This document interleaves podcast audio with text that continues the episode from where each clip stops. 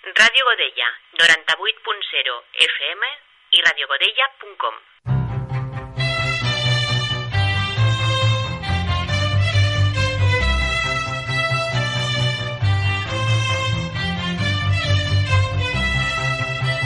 Així comença Godella Salut, un espai que neix de la col·laboració entre les regidories de Sanitat i Comunicació de l'Ajuntament de Godella amb l'objectiu d'informar i aconsellar a la ciutadania per assolir una millor qualitat de vida.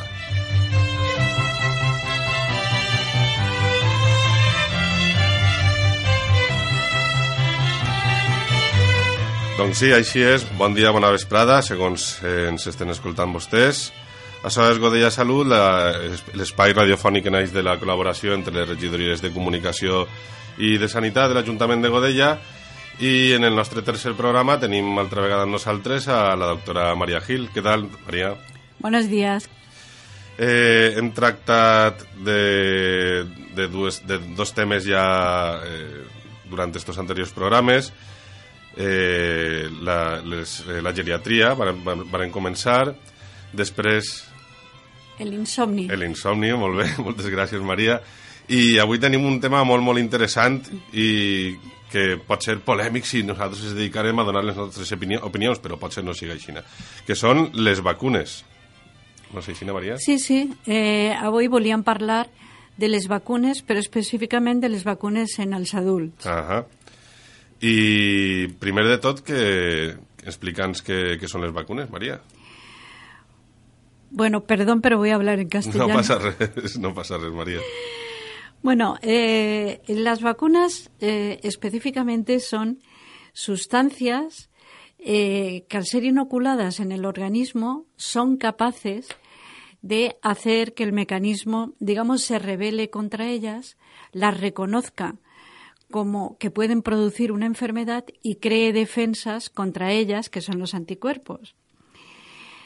No son sustancias cualquiera, sino que generalmente son los mismos virus o bacterias atenuados o muertos, aunque pueden ser también otras sustancias, y es por eso que al ser inoculados no producen la enfermedad con la gravedad que se podría dar la enfermedad originalmente, pueden producir algún efecto secundario, pero lo que hacen es estimular la formación de defensas.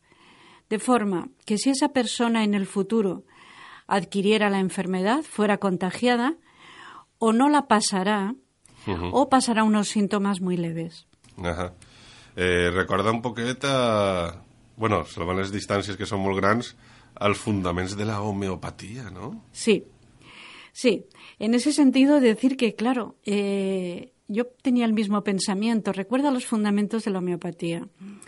Solamente que eh, en la medicina, digamos, oficial, en nuestra medicina, cuando utilizamos un producto, especialmente para una cosa tan importante como prevenir las enfermedades de miles y miles y miles de personas, en aquel caso son enfermedades concretas, pero esa no es la diferencia. La diferencia es que cuando yo utilizo un producto de estos, detrás de ese producto hay montones de investigación. Hay investigación que se ha hecho primero con esas sustancias en laboratorio, luego se prueba en animales, luego se prueba en personas y no se le da a la población en general hasta que no se comprueban realmente los efectos beneficiosos.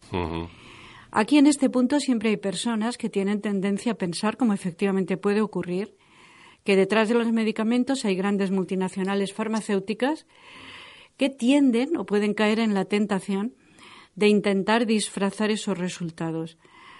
Vale, es posible y de hecho se ha comprobado a veces que es así.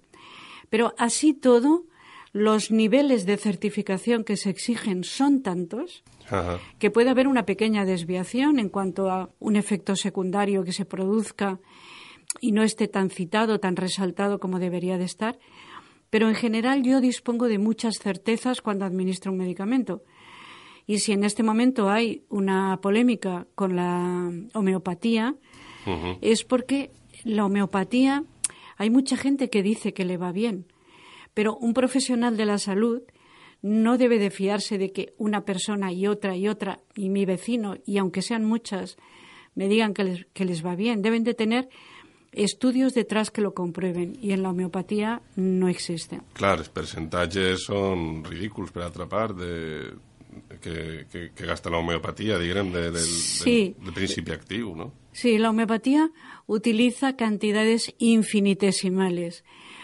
Entonces, realmente, pensar que una cantidad tan pequeña pueda producir defensas contra algo es muy difícil. En medicina y especialmente en medicina infecciosa, estamos acostumbrados a ver que eh, para que se produzca una enfermedad hace falta que la cantidad de virus o bacterias eh, que penetran en un organismo sean suficientes. Pueden haber muchos contactos entre una persona infectada y otra que no lo está, por ejemplo, pero a lo mejor esos contactos son ligeros o la persona que tiene la infección no tiene cantidad suficiente de bacterias o de virus o del organismo que sea y no lo contagia. Entonces es difícil pensar que cantidades infinitesimales de un producto, que además en muchos casos son metales, por lo que sé, produzcan una reacción del organismo suficiente como para evitar enfermedades. Pero esto es una opinión mía sin ninguna base científica. Doncs tornem a les vacunes, Maria, perquè ja ens has explicat eh, què són les vacunes, eh, quin és el, el mètode que, que, que segueixen per a, per a curar o per a prevenir. Eh, però hem tingut vacunes sempre, tota la vida, la història de la humanitat? No. no, pero sí que es una idea que surgió entre los medios de la medicina. Incluso se habla de alguna prueba 200 años antes de Jesucristo. Y, realmente es que siempre han habido genios y siempre han habido personas en todas las ramas de las ciencias que han tenido ideas geniales eh, muy precoces hace muchísimos años. Pero claro, no se disponía de la suficiente tecnología y conocimientos, de nada como para llevar a cabo esa idea que fue una buena idea. En realidad, eh, la primera vacuna real la fabricó y la investigó Pasteur, que la sacó a la luz en 1881 y consistió en un experimento que hizo eh, contra la enfermedad del antrax. Entonces, eh, inoculó a animales que estaban sanos con liquidito que, que sacaba de las pústulas que se producen en los animales que tienen antrax y vio que esos animales inoculados no desarrollaban la enfermedad con el tiempo o la desarrollaban con formas muy leves. Y bueno, mm, eh, fue un descubrimiento científico muy importante del que empezaron a surgir montones de investigaciones para enfermedades que en un momento determinado bueno, la gripe, todo el mundo sabe que han habido epidemias de gripe que se han llevado por medio a, millones y cientos de miles y millones de personas en Europa, por ejemplo, y otras enfermedades infecciosas, muchas de ellas, por ejemplo, la viruela. eh, les vacunes, com hem vist, ens eh, serveixen per a prevenir que no, que no n'hi hagi diferents tipus d'enfermetats, no? Eh, són obligatòries les vacunes per a, per a? O sigui, està, és obligat ficar-se les vacunes? Pues eh, es obligado, teóricamente, claro, pero es obligado en los niños, especialmente en los lugares donde disponemos, como en España, una cobertura que fue universal y esperamos que vuelva a ser universal. Claro, la importancia de administrar la vacuna en los niños, a todos los niños, eh, significa que estás atajando esa enfermedad a nivel de la población en general. Cuando si hay algunos niños que no se vacunan, en un momento determinado pueden contraer la enfermedad y esa enfermedad infecciosa que se contagia, por tanto, esa enfermedad la pueden adquirir a lo mejor no todos los niños que están vacunados, pero sí un porcentaje de ellos o los que son más débiles. Por ejemplo, niños que tengan enfermedades crónicas o que su sistema inmunitario sea más débil por alguna otra razón. Por tanto, eh, las vacunas, has dicho preventivas, eh, no son siempre preventivas. Ahora empiezan a haber vacunas curativas en otros terrenos también como el de la oncología, que quiere decir que sirven para prevenir cánceres ¿vale? Pero eh, las vacunas generalmente son preventivas y sirven para erradicar las enfermedades. Es decir, eh, no solamente la población en general, sino a veces los médicos incluso centrados en otras cosas no le damos la suficiente importancia. Tiene una importancia eh, brutal porque, claro, cuando yo estoy tratando a un enfermo, por mucho que me esfuerce, trataré a ese enfermo de una enfermedad. Es muy distinto hacer una intervención que puede evitar montones de enfermedades, cientos. Incluso erradicar alguna enfermedad del planeta. Incluso erradicar enfermedades, por ejemplo, la viruela que era una enfermedad que eh, mortal en muchos casos, en este momento está erradicada. y, y otras enfermedades como la tosferina no la vemos en este momento. No vemos prácticamente tétanos y el tétanos produce una enfermedad gravísima. ¿Se puede seguir produciendo? Sí. Se puede seguir produciendo, pero porque no hay una inmunización general de la población. Si la inmunización, claro, porque esta es de las vacunas que hasta hace unos años, hasta hace, bueno, ya hace bastantes años que se vacuna a los niños, pero es una vacuna que necesita revacunación con el tiempo. Y si esa revacunación no está bien hecha en personas de riesgo, como personas que trabajan pues con productos eh, del campo, con sucios, con eh, maquinaria que pueda estar oxidada o que pueda estar en malas condiciones y se hacen heridas, pueden adquirirla. Hem parlat fa un moment de que n'hi alguna sèrie de, de vacunes obligatòries, sobretot per als xiquets. Eh, ¿Quiénes son estes, estes vacunes, María? Pues las vacunas obligatorias en este momento son las de la hepatitis B, uh -huh. difteria, tétanos y tosferina, poliomielitis, Hemophilus influenzae, que sabéis que es la gripe, tipo B, el neumococo, meningococo, sarampión, rubeola y parotiditis, varicela y ya en la adolescencia el virus del papiloma humano en las chicas. Sí. Que, per cert, estas vacunas les dispensa el Estado? Todas estas que acabo de citar son gratis. Son gratuitas, las dispensa el, eh, el, Estado, la Seguridad Social. ¿Depende de quina comunidad autónoma? ¿O es posible estas, que...? No, estas que acabo de citar, todas las comunidades autónomas. Lo que pasa Ajá. es que tú me estás preguntando probablemente, yo te he dicho el meningococo C. Ajá. Ha habido mucha controversia, ya ha salido en la televisión, que se estaban esperando recibir vacunas contra el meningococo C, uh -huh. eh, perdón, B. Uh -huh. La que se da gratuita y, sí. y generalizada es la del C y el rotavirus. El meningococo B y el rotavirus son enfermedades, son vacunas que hay que pagar de momento Ajá. y que han habido pues problemas de acceder a ellas en los meses, unos meses atrás. Ajá. Eh, les vacunes, eh, bueno, com has dit, hi ha algunes curatives, altres són preventives, eh, però, per exemple, és possible que tu te fiques una vacuna per exemple, anem a parlar de la grip, te fiques una vacuna i tingues la, grup després de, la grip després d'haver-te vacunat? Sí, es posible. Las vacunas no son eficaces en el 100% de los casos. La vacuna de la gripe se calcula que es eficaz en el 40-80% de los casos. Uh -huh. Claro, 40-80 son cifras muy diferentes, pero es que una cosa es una vacuna administrada a una persona joven y sana que tiene un sistema inmunitario potente Uh -huh. Y otra cosa es cuando se administran a personas mayores o personas que pueden tener algunas enfermedades que producen inmunodepresión, como la diabetes y en general las enfermedades crónicas eh, del hígado, eh, cardíacas, respiratorias, eh, del riñón, etcétera. Entonces, en los, las personas mayores, la, mmm, digamos, el resultado de las vacunas es eh, menos potente. Pero menos potente en el sentido de que hay personas que pueden coger la gripe, efectivamente. Pero esas personas generalmente pasarán una gripe mucho más leve. Mm. Y lo realmente temible en el caso de la gripe no es la gripe, son las complicaciones bacterianas de la gripe, Ajá. sobre todo las neumonías. Claro.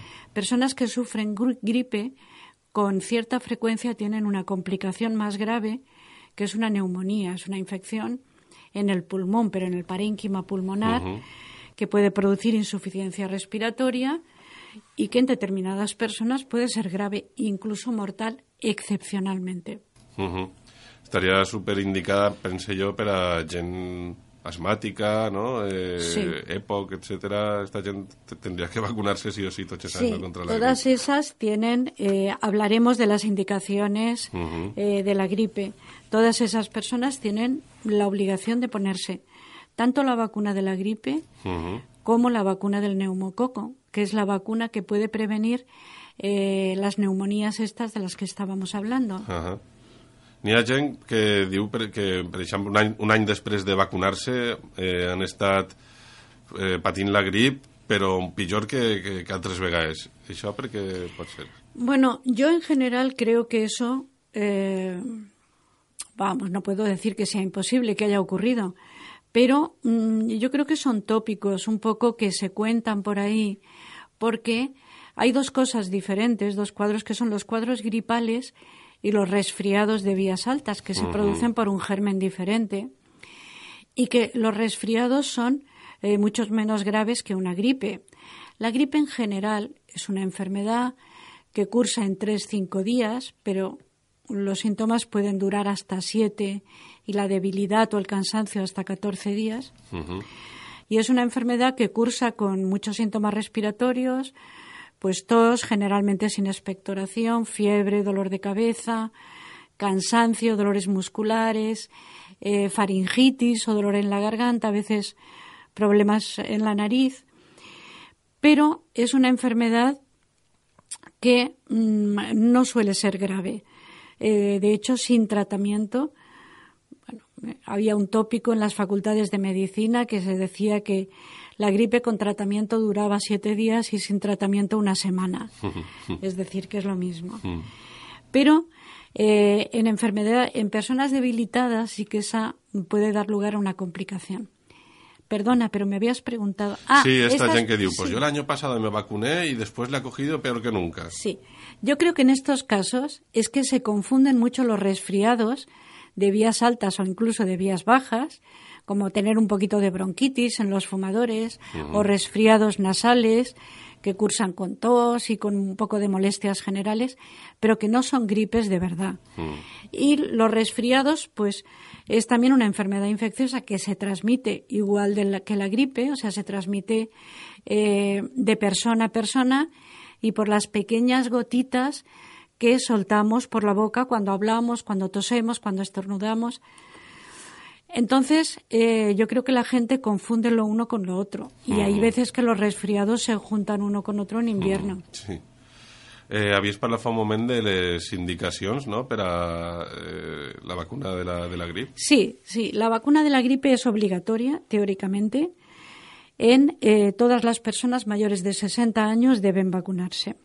Uh -huh. Y después las personas menores de 60 años, pero que tienen un riesgo especial de sufrir enfermedades, como las personas que tienen enfermedades eh, hepáticas, eh, inmunodeprimidos, como las pacientes con infección VIH, otro tipo de inmunodepresiones, eh, por tanto, cánceres, enfermedades cardíacas, respiratorias, todas aquellas personas que están debilitadas por otra enfermedad, esas personas deberían de tener mucho cuidado de tener todas las vacunaciones completas. Es decir, si esas personas no tienen un calendario vacunal en el que se pueda comprobar que tienen completas sus vacunas en la infancia, deben hablarlo con su médico porque para ellas es muy importante completar todas las posibles vacunas de las que no hay recuerdo.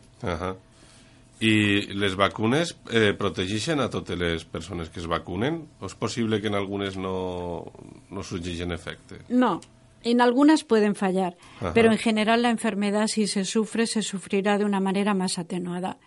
Y en algunas eh, no podemos negar que pueden fallar del todo, pero claro, estamos hablando desde el punto de vista de la medicina científica, las intervenciones que se hagan sobre la población o sobre pacientes concretos se deben hacer comparando siempre los beneficios, hmm. eh, cuánta gente se puede beneficiar de cuántas enfermedades graves, sobre todo desde el punto de vista de esas personas. también hay otras consideraciones importantes, como el gasto que pagamos todos sanitarios y que puede evitar muchos gastos en hospitalizaciones, etcétera. Pero sí hay personas que pueden seguir sufriendo la enfermedad y a veces grave. sí. N'hi ha eh, diferents moments en l'any que seran com campanyes no? per, a, per a vacunar que, ¿quiénes, ¿quiénes son estos eh, momentos del año? ¿Abans del invierno? Pues para eso la más importante es la vacuna de la gripe. Porque la vacuna de la gripe, eh, la Consellería de Sanidad empieza la campaña de vacunación en septiembre. Uh -huh. Porque preveemos que eh, se tardarán X semanas o algunos meses en que toda la población vayan al médico, se lo sugieran, estén vacunados y esperamos que la población esté inmunizada especialmente a partir de enero, diciembre, enero, que es cuando suelen venir las uh -huh. epidemias importantes uh -huh. de gripe. Hem parlat, Maria, de les, les bonances de, de les vacunes, eh, la prevenció, la er erradicació d'algunes enfermetats importants a, a nivell planetari, però eh, tenim també gent detractora de, de les vacunes, eh, sobretot es basen en l'assumpte dels efectes secundaris. Quins efectes secundaris poden tindre les vacunes? La, los efectos secundarios de las vacunas y sobre todo de las vacunas de las que estamos hablando, la vacuna de la gripe, la vacuna uh -huh. del neumococo, la vacuna del tétanos, los efectos secundarios suelen ser prácticamente inaparentes o nimios, muy pequeños. Por ejemplo, una zonita de enrojecimiento en el sitio de la punción, un poquito de picor, un poquito de molestia, un poquito de abón. Esos son los más frecuentes. Luego hay personas que pueden tener otro tipo de reacciones un poco más importantes como eh, malestar general, mmm, sensación de escalofríos en un momento determinado, eh, un poquito de dolores musculares. O sea, son las personas que notan la vacuna, que dicen a veces que se encuentran un poco más decaídas ninguno de estos efectos. Hay que tener en cuenta que estos efectos los sufren muy pocos. Uh -huh, ¿eh? Uh -huh. Eh, los más frecuentes, ya digo, que son los locales en el punto de la punción. Los, el resto de efectos secundarios los sufre muy poca gente. Teniendo en cuenta eso, no se pueden comparar los beneficios de, comparar, de vacunar a la población con esas poquitas molestias uh mm. -huh. que puede sufrir una persona que, en todo caso, jamás se van a parecer a una gripe. Que en, un, que en algún caso puede haber un efecto secundario importante y grave, sí. Generalmente estos son escasísimos. Bueno, son excepcionales, excepcionales, pero una persona, por ejemplo, que no sepamos que tiene una alergia a, a alguno de los componentes de la vacuna. Ajá. Pero las vacunas se realizan siempre en centros de salud, en centros sanitarios, en hospitales, etcétera, etcétera, y ese efecto secundario grave, que en este caso sí que puede serlo, tipo reacción anafiláctica, uh -huh. ese efecto en el momento es muy fácil de tratar con corticoides. -huh. I, com te dia, si estem acabant, si s'hem deixat alguna cosa que cregues que siga important comentar, eh, dis. Sí, mira, eh, las vacunas que son más importantes en adultos, y eso quiero que quede claro, son eh, la vacuna de la gripe, -huh. la vacuna del neumococo, uh -huh. eh, las revacunaciones adecuadas para el tétanos, si hacen falta, y después quería recordar también la hepatitis B. La hepatitis B a nosotros no se nos eh, ponía en la infancia, ahora ya se pone sistemáticamente en la infancia, pero todo el mundo y especialmente las personas que estén expuestas a transfusiones sanguíneas, eh, con hemoderivados, como las personas que tienen hemofilia, las personas que tienen contactos sexuales de riesgo, con personas que hayan podido tener hepatitis o que utilicen drogas ilegales por vía intravenosa, eh, las personas que tengan parejas sexuales homosexuales o heterosexuales con personas que tengan infección VIH, porque muchas veces va junta, o infección por hepatitis B, o por alguna uh -huh. de las hepatitis uh -huh. en general. En esas personas es muy importante la, inmun la inmunización. Pero solo recordarla. Pero respecto a la gripe, deben de vacunarse todas esas personas que hemos dicho. A los niños se les vacuna ahora ya también. Y los pacientes con enfermedades crónicas. Y no hemos dicho los grupos de riesgo profesionales. Por ejemplo, mm, yo hace muchos años que me vacuno, digamos, eh, mucho antes de tener 60 años, por razones profesionales, porque somos personas que estamos en contacto con enfermos y si cogemos una gripe, esa gripe es muy fácil diseminarla. Y esto afecta a los, al personal sanitario, especialmente para las personas que están institucionalizadas en un hospital, en una residencia, pero afecta también a las personas que hacen cuidados domiciliarios, a estudiantes que hacen prácticas en centros sanitarios eh, y a personal, a personal que en general tenga riesgo en instituciones como por ejemplo en cárceles o eh, reformatoris, eh, etcétera, etcétera, sí. La policía, el ejército, según en qué lugar trabajen también.